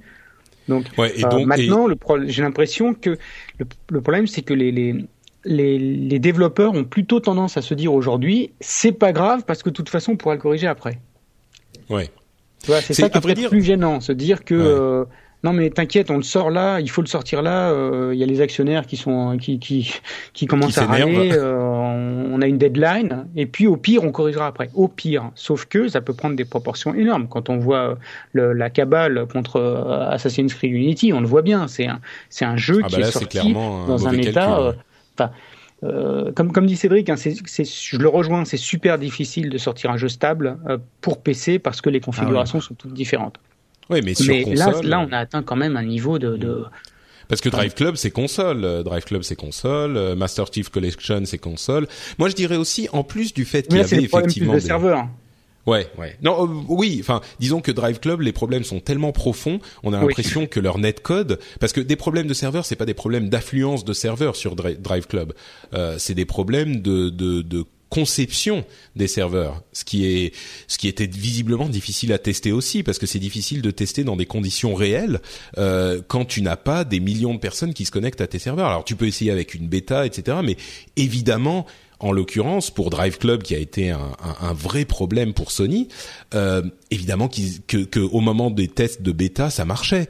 Enfin, je veux dire, ici s'il y avait eu ces problèmes-là, oui, non, mais ils étaient, ils avaient fait une bêta où il y avait beaucoup de joueurs, sans doute quelques dizaines de milliers, peut-être quelques centaines de milliers, mais euh, évidemment que ça marchait. Si ça marchait pas comme ça, il je pense qu'il l'aurait pas sorti. Je crois que couplé à ce que tu disais, euh, Philippe, il y a euh, des jeux qui sortaient buggés à l'époque et ensuite bah soit il y avait pas de patch soit euh, il fallait attendre que les gens distribuent les patchs. Il y avait euh, des débuts d'internet hein, même dans les années 90 donc tu essayais de récupérer le patch que tu téléchargeais et que tu appliquais toi-même à ton programme. Mais ça prenait du temps. Et en plus les jeux sont plus complexes évidemment euh, qu'à l'époque ils sont plus complexes Ils sortaient dans les magazines aussi, je sais pas si tu te souviens. Ouais. Oui, c'est vrai. Les, magazines de jeux proposaient des CD dans lesquels il y avait les patchs. Tout à fait, ouais, ouais, des mm. méthodes de distribution intéressantes à l'époque. euh, mais oui, les jeux sont infiniment plus complexes aussi. Euh, et, et, et, donc ils ont euh, forcément, je veux dire, un jeu même il y a bon il y a 10 ans ou il y a 15 ans, euh, c'était pas, enfin les, les équipes étaient plus petites, les jeux étaient moins gros, moins complexes, etc. Donc ça ça facilite l'arrivée des, des, des, problèmes. Euh, et puis, je pense qu'il y a aussi le fait qu'on puisse finir par euh, appliquer des patchs en ligne euh, facilement aujourd'hui. Un jeu, c'est un petit peu comme un tableau ou comme un film ou comme c'est jamais vraiment vraiment fini quoi. Si, si tu parles à l'artiste, il va toujours te dire ah non mais attends j'ai encore un petit truc à faire, il est pas parfait, il est pas. Il y a, y a jamais un moment où tu te dis là c'est terminé, j'ai fait tout mon boulot et c'est donc je pense qu'il y a cette tendance un petit peu insidieuse euh, chez les développeurs à se dire bon je vais encore corriger juste un petit petit truc là ou un petit machin ici. Euh, maintenant, je pense que il, il, faut pas non plus euh, tout excuser. Euh, il est certain que certains de ces problèmes sont assez inacceptables, même s'il y a des explications qu'on peut donner. Euh, dans certains cas, il y a clairement des erreurs qui ont été faites euh, et qui et qui, qui n'auraient pas dû avoir lieu.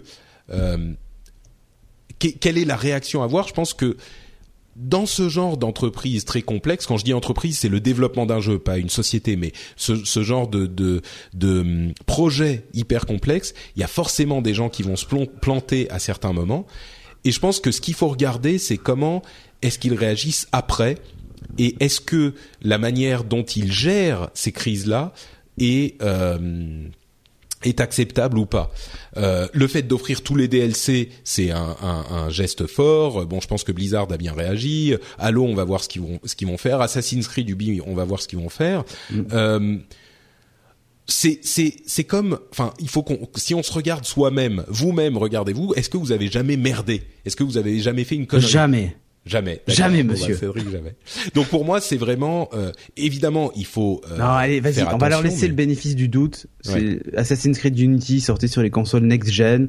C'était vraiment la première fois. Bon, allez, hein ouais. On va leur taper sur l'épaule, leur dire tu feras mieux la prochaine. Ouais. Non, et ça veut pas dire qu'il faut pas être exigeant et qu'il faut pas être euh, euh, euh énervé, ah non, tu fait. vois. Bah, 70 Mais, euh, euros le jeu, t'as le droit d'être exigeant. Ah, t'as le droit d'être exactement, énervé. exactement, tout à fait, tout à fait. Euh, mais puis quand je tu parlais que... des films tout à l'heure, tu disais mmh. que les films sont jamais finis. Enfin, moi, quand tu vas voir Avengers, t'as pas des bugs dans le film, quoi. Non, non, c'est sûr, mais je veux dire la. la... Ah, des fois, il y a non, des mais Non, non, mais attendez, on aura Avengers 1.2. Euh... Non, mais ce que je veux dire, c'est que si t'écoutais, si t'écoutais euh, euh, euh, Joss Whedon, je suis sûr qu'il aurait pu continuer à travailler sur le montage d'Avengers ou faire des, des retourner des scènes pendant encore euh, Bien sûr, mais, 5 le, ans, mais le film était très convenable quand il est sorti. Tout à fait. Tout, non, mais évidemment, fait- Avengers, c'est l'un de mes films préférés. je parlais plus de l'intention de l'artiste. Assassin's Creed ou euh, enfin le problème c'est bon, Le film clairement Assassin's Creed, il n'y a pas que celui-là hein, mais euh, il, était clairement euh, défectueux au départ. Ouais. Et pour quelqu'un qui a dépensé euh, 60 euros sur PC, c'est quand même une sacrée somme.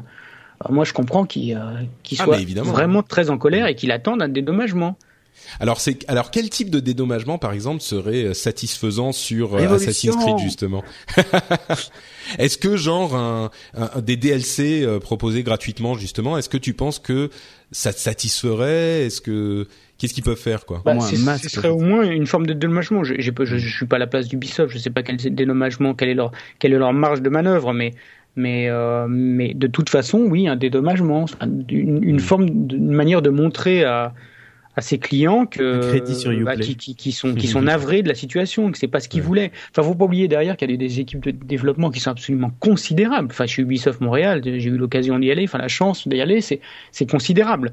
Ouais. Euh, moi, je pense que les, ils étaient tous euh, dans un, ils doivent être dans un état euh, lamentable au niveau moral. Euh, Ils bossent dessus depuis deux ans et c'est une catastrophe quand ils sortent. Euh, quand ils sortent, les gens qui sont Ouais. investis dans le projet, ça doit être super dur pour eux, quoi. Je pense Ouais, que les devs en plus ont dû disais. freiner, hein. ont dû freiner, on dit, on dû dire euh, non, on le sort pas, c'est pas possible. Et euh, en Ah, fait, euh, c'est possible, ouais. c'est et possible.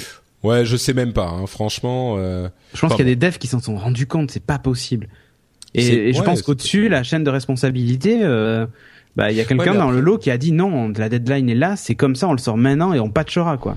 Ouais, sauf Et les devs doivent possible, être désolés, Ouais. tu vois, c'est pas. Mm. Alors que, alors que chez Ubisoft, moi, quand, quand j'y suis allé, ils ont un, un- ils ont une, une- des campagnes de bêta test en interne. C'est-à-dire qu'ils font Bien sûr, venir ouais. des joueurs qui payent en interne Ouais, pour tester la fiabilité du jeu, quoi. Donc il y a forcément, comme dit Cédric, ça a forcément été détecté à un moment, quoi.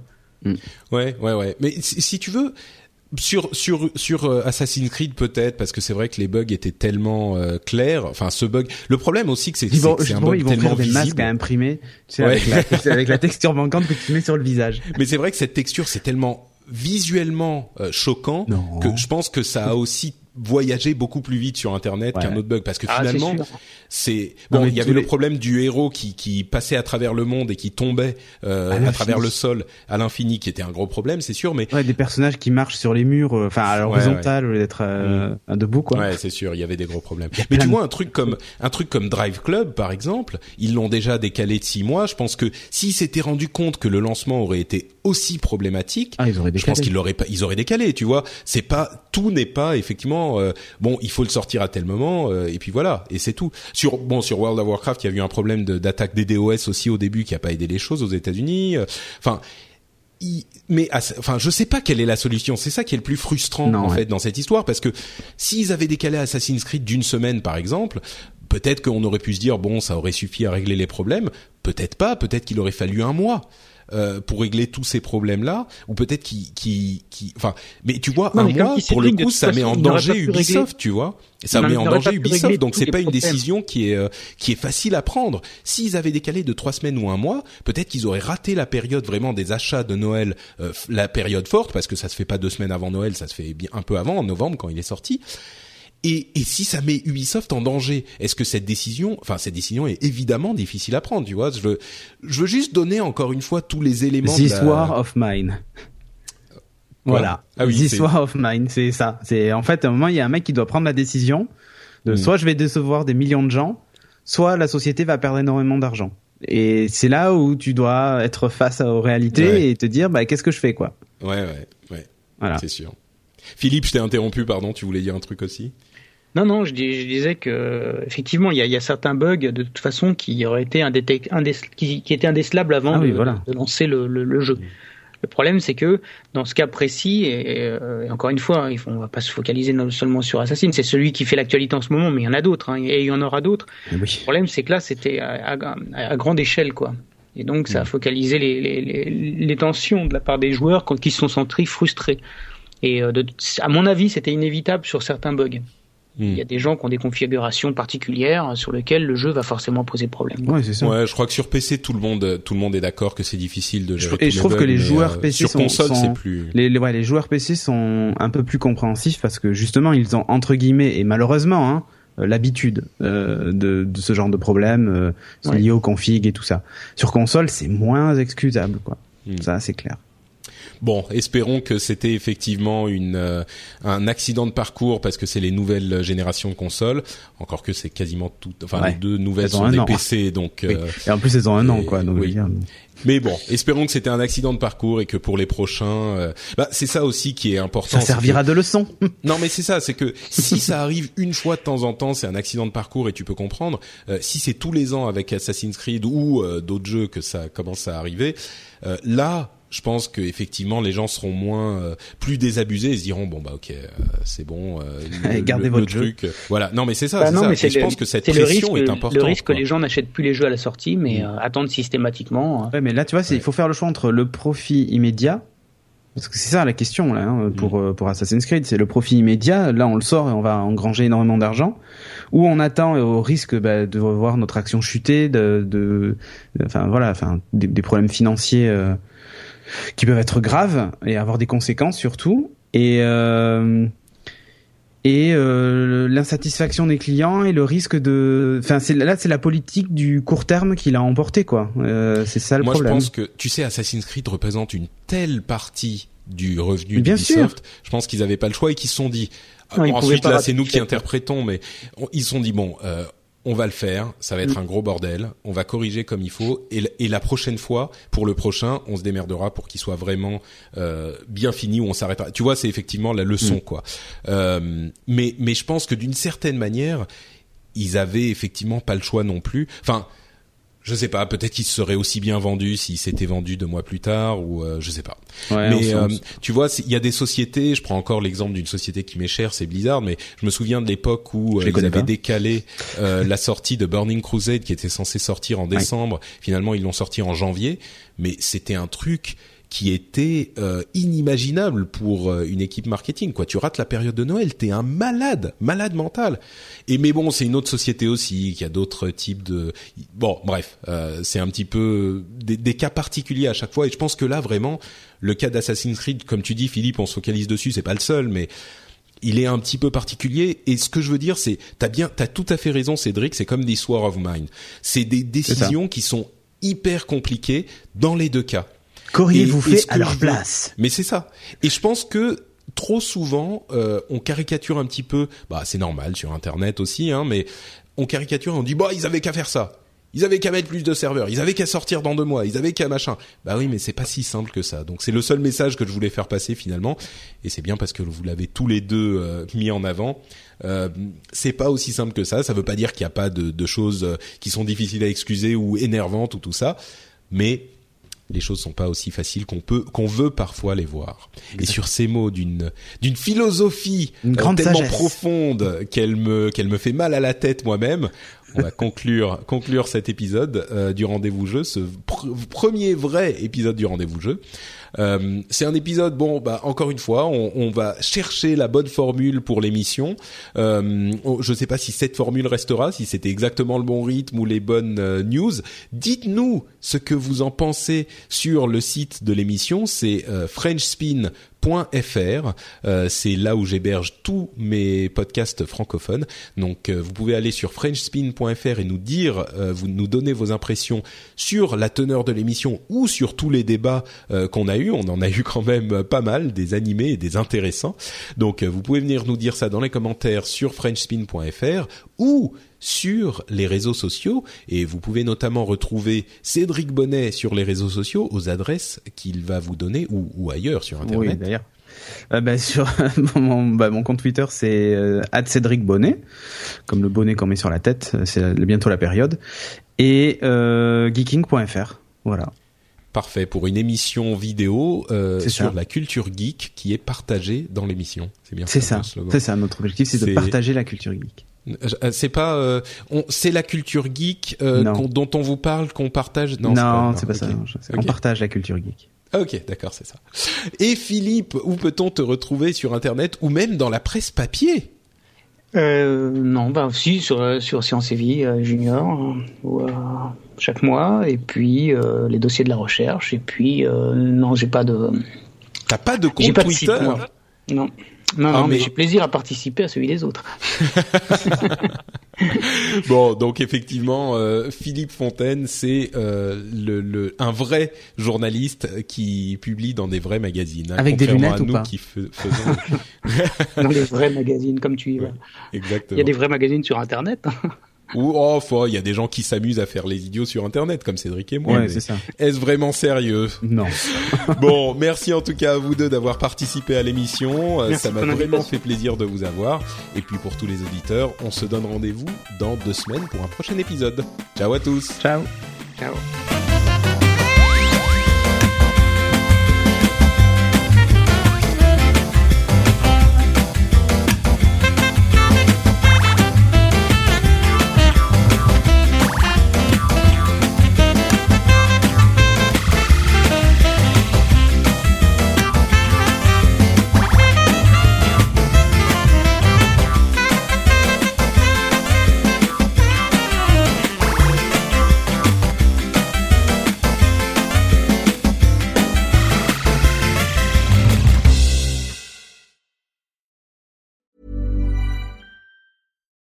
Hi, this is Bachelor Clues from Game of Roses, of course, and I want to talk about Club Med. Everybody knows Club Med has been the pioneer of the all inclusive resort since 1950, with almost 70 resorts worldwide, ranging from beachside destinations in the Caribbean and Mexico to exotic locations like the Maldives and Morocco, or even the mountain destinations like Japan and the European Alps. Dine on delicious gourmet cuisine, enjoy more than 20 activities, and make memories with your family. For more information, visit clubmed.us or call 1 800 Club Med or your travel advisor. Spring, is that you? Warmer temps mean new Allbirds styles. Meet the Superlight Collection, the lightest ever shoes from Allbirds, now in fresh colors. They've designed must have travel styles for when you need to jet. The lighter than air feel and barely there fit make these shoes some of the most packable styles ever. That means more comfort and less baggage. Take the super light tree runner on your next adventure. Its cushy, lightweight foam midsole supports every step, and the extra outsole traction gives you the grip to just go for it. The eucalyptus fiber upper adds next level breathability to keep you going all day. Plus, the super light tree runner is comfortable and ready to go right out of the box. So, what can you do in a super light shoe? What can't you do is the better question. And because they're super packable, the real question is, where are you taking them? Experience how Allbirds redefines comfort. Visit allbirds.com and use code SUPER24 for a free pair of socks with a purchase of $48 or more. That's A L L B I R D code SUPER24.